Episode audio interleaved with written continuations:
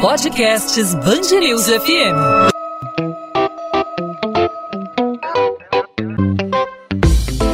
Dois às 20, com Maurício Bastos e Luana Bernardes.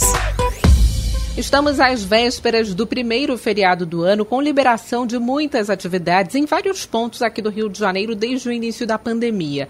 Em Arraial do Cabo, na região dos Lagos, por exemplo, o turismo náutico e as atividades de bugs e quadriciclos estão autorizados. A retomada deve respeitar o limite de 50% da capacidade máxima de passageiros para moradores e turistas que estejam hospedados na cidade, né, Maurício? Pois é, Luana. Aqui no município do Rio, o Museu do Amanhã vai reabrir as portas a partir desse sábado. Além, claro, de seguir as recomendações da Prefeitura, chamadas regras de ouro, vai haver mudança no percurso das exposições, vai ter a higienização constante dos equipamentos interativos, também redução na quantidade de pessoas dentro do local são mudanças que todos os espaços públicos foram obrigados a se adequar para esse chamado novo normal, né? É, Maurício, mas nós reforçamos a necessidade de mantermos o distanciamento social para controlar a disseminação do coronavírus e para entender os cuidados que as pessoas precisam ter com esse momento delicado de flexibilização. Hoje nós conversamos com o infectologista José Antônio Posa, doutor Posa. Seja bem-vindo mais uma vez ao podcast 2 às 20, tudo bem? Obrigado pelo convite mais uma vez, estou sempre às ordens para ajudar. Doutor Posa, nós estamos em um momento muito delicado. Estamos aos poucos voltando à nossa nova realidade diante de uma aparente estabilização dos casos aqui no Rio de Janeiro, né?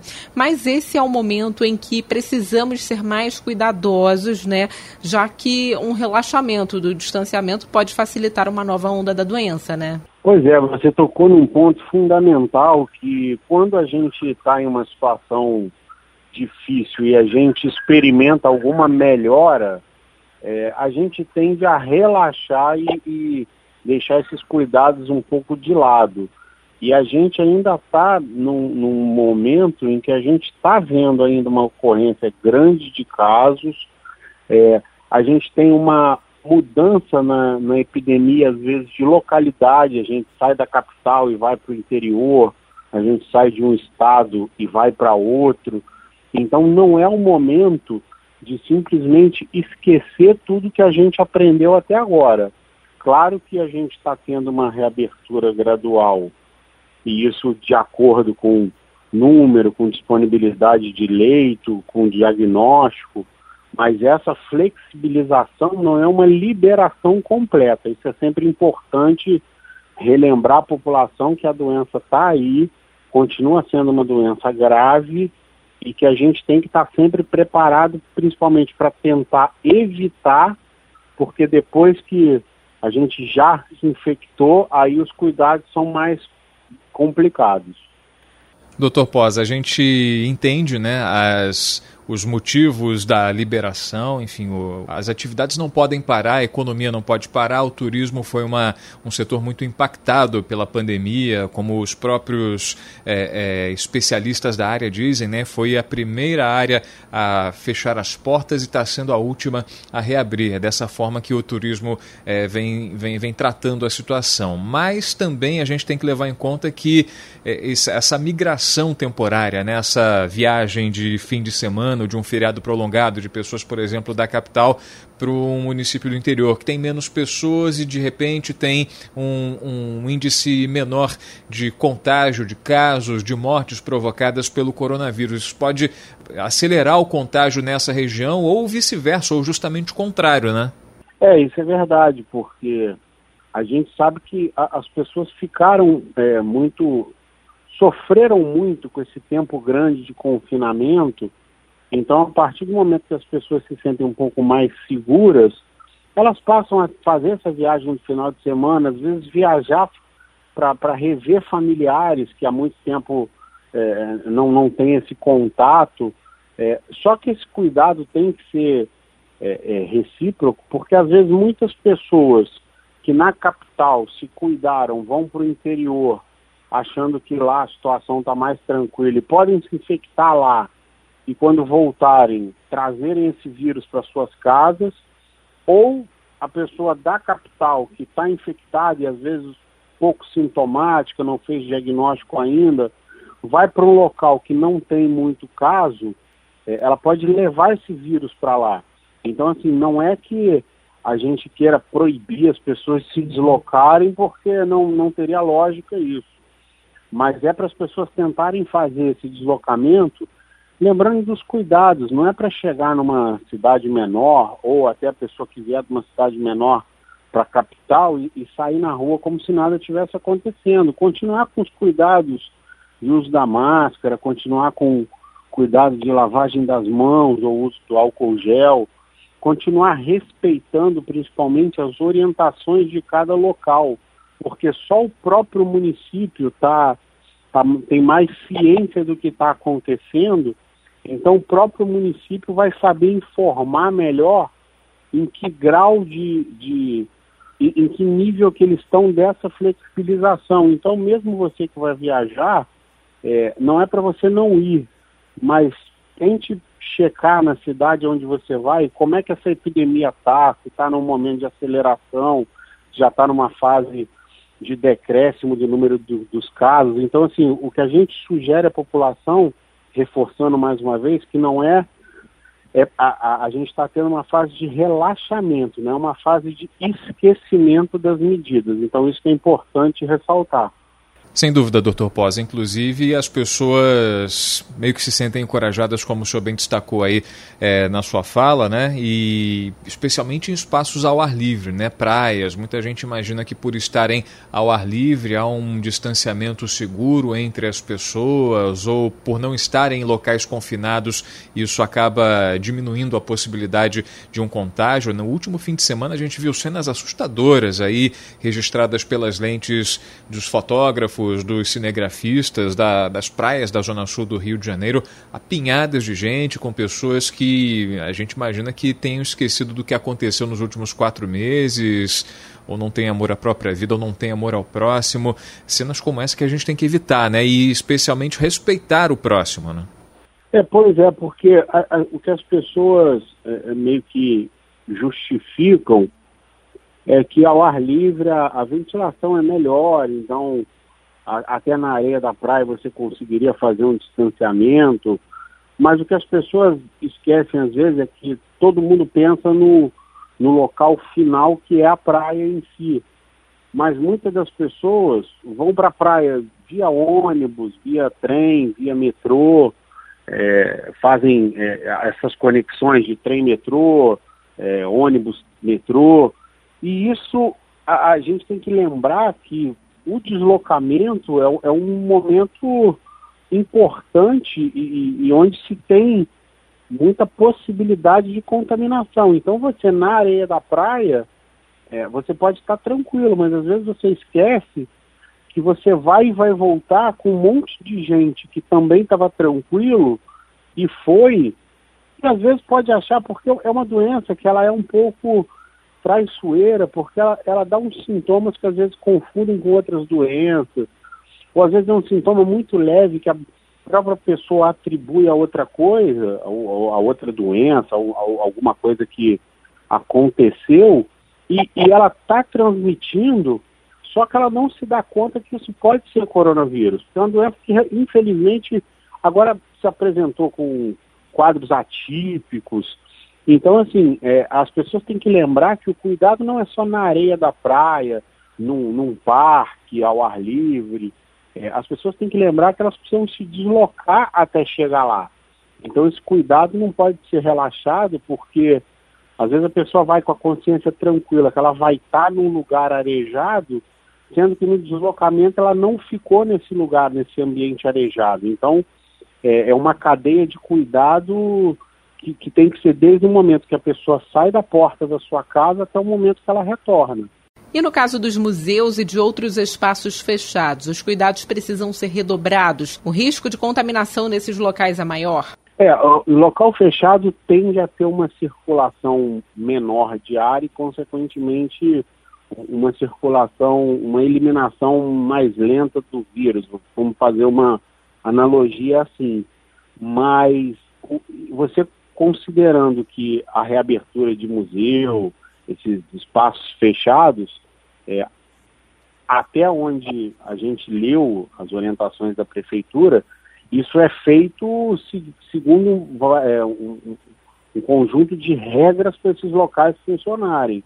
Então você tem obrigação de uso de máscara para entrar, você tem uma limitação do número de visitantes é, é, a cada hora, você tem alguns museus que estão com horário programado de visitação e, e a cada hora um número limitado de visitantes. Atrações turísticas também vão ter que seguir esse, esse protocolo de diminuir a ocupação, porque assim, como você falou, muitas famílias também dependem desse retorno do turismo, porque muita gente perdeu emprego, ficou com a sua atividade parada, isso realmente vai ter que começar a a reabrir até para a economia da cidade mesmo. Mas o, o, importante é os locais tomarem cuidado com as orientações que foram é, desenhadas por um conjunto de especialistas. Então, é, é, é para é reabrir, mas seguindo todas as normas que foram sugeridas em documentos da prefeitura, do governo do estado. É, é só observar esses cuidados. Perfeito. Dr. José Antônio Posa, infectologista, participando com a gente aqui do podcast 2 às 20 na Band News FM, trazendo aí os esclarecimentos a respeito é, de como a gente deve se comportar nesse período de reabertura, em que as atividades aos poucos vão sendo retomadas e nesse fim de semana a gente tem um feriadão aí pela frente, muita gente botando o pé na estrada, muita gente ficando na cidade do Rio de Janeiro é, para aproveitar que a cidade oferece, as atividades culturais, as atividades ao ar livre também e os cuidados que devem ser tomados diante disso, né? Porque é, há uma migração de população nesses períodos e o contato é, e os juntamente com os cuidados relaxados aí podem proporcionar uma nova onda se não houver aí uma precaução por parte da população. Doutor Posa, obrigado mais uma vez pela participação com a gente aqui no podcast 2 às 20 na Band News FM. Até uma próxima oportunidade. Eu agradeço mais uma vez pelo convite, desejo um bom feriado a todos e vamos vencer essa doença. 2 às 20, com Maurício Bastos e Luana Bernardes. Os advogados de Wilson Witzel afirmam que o processo de impeachment aberto contra o governador afastado é composto de denúncias especulativas e vontade política. A defesa dele foi entregue na tarde de quarta-feira à comissão processante da Assembleia Legislativa. Segundo eles, as acusações apresentadas contra Witzel não comprovam a existência de atos irregulares. A defesa também argumentou que deseja convidar 15 testemunhas, incluindo o ex-secretário de Saúde Edmar Santos e a subprocuradora-geral da República Lindora Araújo, responsável pela denúncia que afastou o ex-juiz do Palácio Guanabara. Agora, o relator do grupo que analisa as denúncias contra Witzel, Rodrigo Bacelar, terá mais cinco sessões para apresentar o relatório que será votado pela comissão e depois pelo plenário da Casa. Dia de acidente grave no Rio. Um ônibus do BRT colide contra uma viatura da Polícia Militar na Avenida das Américas, sentido Alvorada, na Barra da Tijuca, na zona oeste do Rio, na manhã desta quinta-feira. 15 atendimentos foram realizados por militares do Corpo de Bombeiros e seis pessoas foram encaminhadas com ferimentos leves para o Hospital Municipal Lourenço Jorge. O motorista precisou desviar da viatura que trafegava em direção ao articulado e, como forma de reflexo, alterou a direção do ônibus e invadiu a estação Interlagos do BRT do corredor Transoeste, perto do Américas Barra Hotel. A estação está fechada devido à ocorrência. 18 espaços da Prefeitura do Rio continuam com a energia cortada devido a uma dívida superior a 144 milhões de reais. Os cortes realizados pela Light foram feitos apenas em unidades cadastradas na empresa como serviços não essenciais. De acordo com a concessionária, desde outubro de 2018 há valores em aberto e a prefeitura chegou a firmar um acordo, mas desde abril as parcelas não foram pagas. Ainda segundo a Light, em 2020 houve 10 encontros com representantes do município, mas mesmo assim a dívida permaneceu em aberto. Milicianos de Campo Grande, na Zona Oeste, presos pela Polícia Civil, arrecadavam mais de 10 milhões de reais em taxas de segurança e extorsão de moradores e comerciantes. A operação desta quarta-feira é mais uma que visa desarticular grupos paramilitares que atuam na região região metropolitana. Segundo a corporação, desde agosto, 66 milicianos foram presos. Dessa vez, foram seis presos em flagrante. Eles estavam em dois carros roubados. 2 às 20. Ponto final no 2 às 20. O 2 às 20 é a Band News FM em formato podcast, sempre de segunda a sexta-feira, a partir das 8 da noite, disponível para você nas principais plataformas de streaming de áudio ou no site bandnewsfmrio.com.br. Sempre os destaques da nossa cidade e do nosso estado. Falando em estado, né? Feriadão está chegando, muita gente está pensando em botar o pé na estrada, já que a reabertura do turismo aos poucos também vem acontecendo. A gente falou sobre isso é, no episódio dessa quinta-feira, mas antes de tudo, acima de tudo, é necessário responsabilidade, consciência, né? Vai botar o pé na estrada, tome os devidos cuidados na hora de é, dividir um espaço com alguém da sua família ou alguém que você não conhece, né? O turismo é uma área que está muito prejudicada em função da pandemia e a gente não pode, em detrimento disso, é, descuidar, né? Não pode descuidar da saúde, não pode proporcionar que a pandemia volte a crescer e que os efeitos aí desse coronavírus sejam ainda mais danosos, né, Luana? É, Maurício, evite aglomerações, use máscara, evite colocar a mão nos olhos e na boca também. Isso é muito importante para você evitar aí a contaminação e a gente pede, claro, a consciência da população para as pessoas não ficarem aglomeradas e também para respeitarem aí os limites de cada cidade, conhecerem aí os limites impostos por cada município. Podcast 2 às 20 vai ficando por aqui. Voltamos nessa sexta-feira para encerrar a semana, né, Maurício? É isso aí, voltamos para encerrar a semana, semana agitada e amanhã certamente teremos novidades aqui no podcast 2 às 20 para você que nos acompanha sempre de segunda a sexta. Encontro marcado, Luana. Tchau, tchau. Tchau, tchau, Maurício.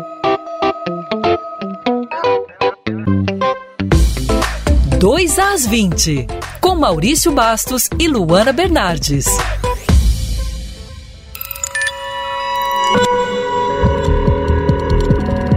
Podcasts News FM.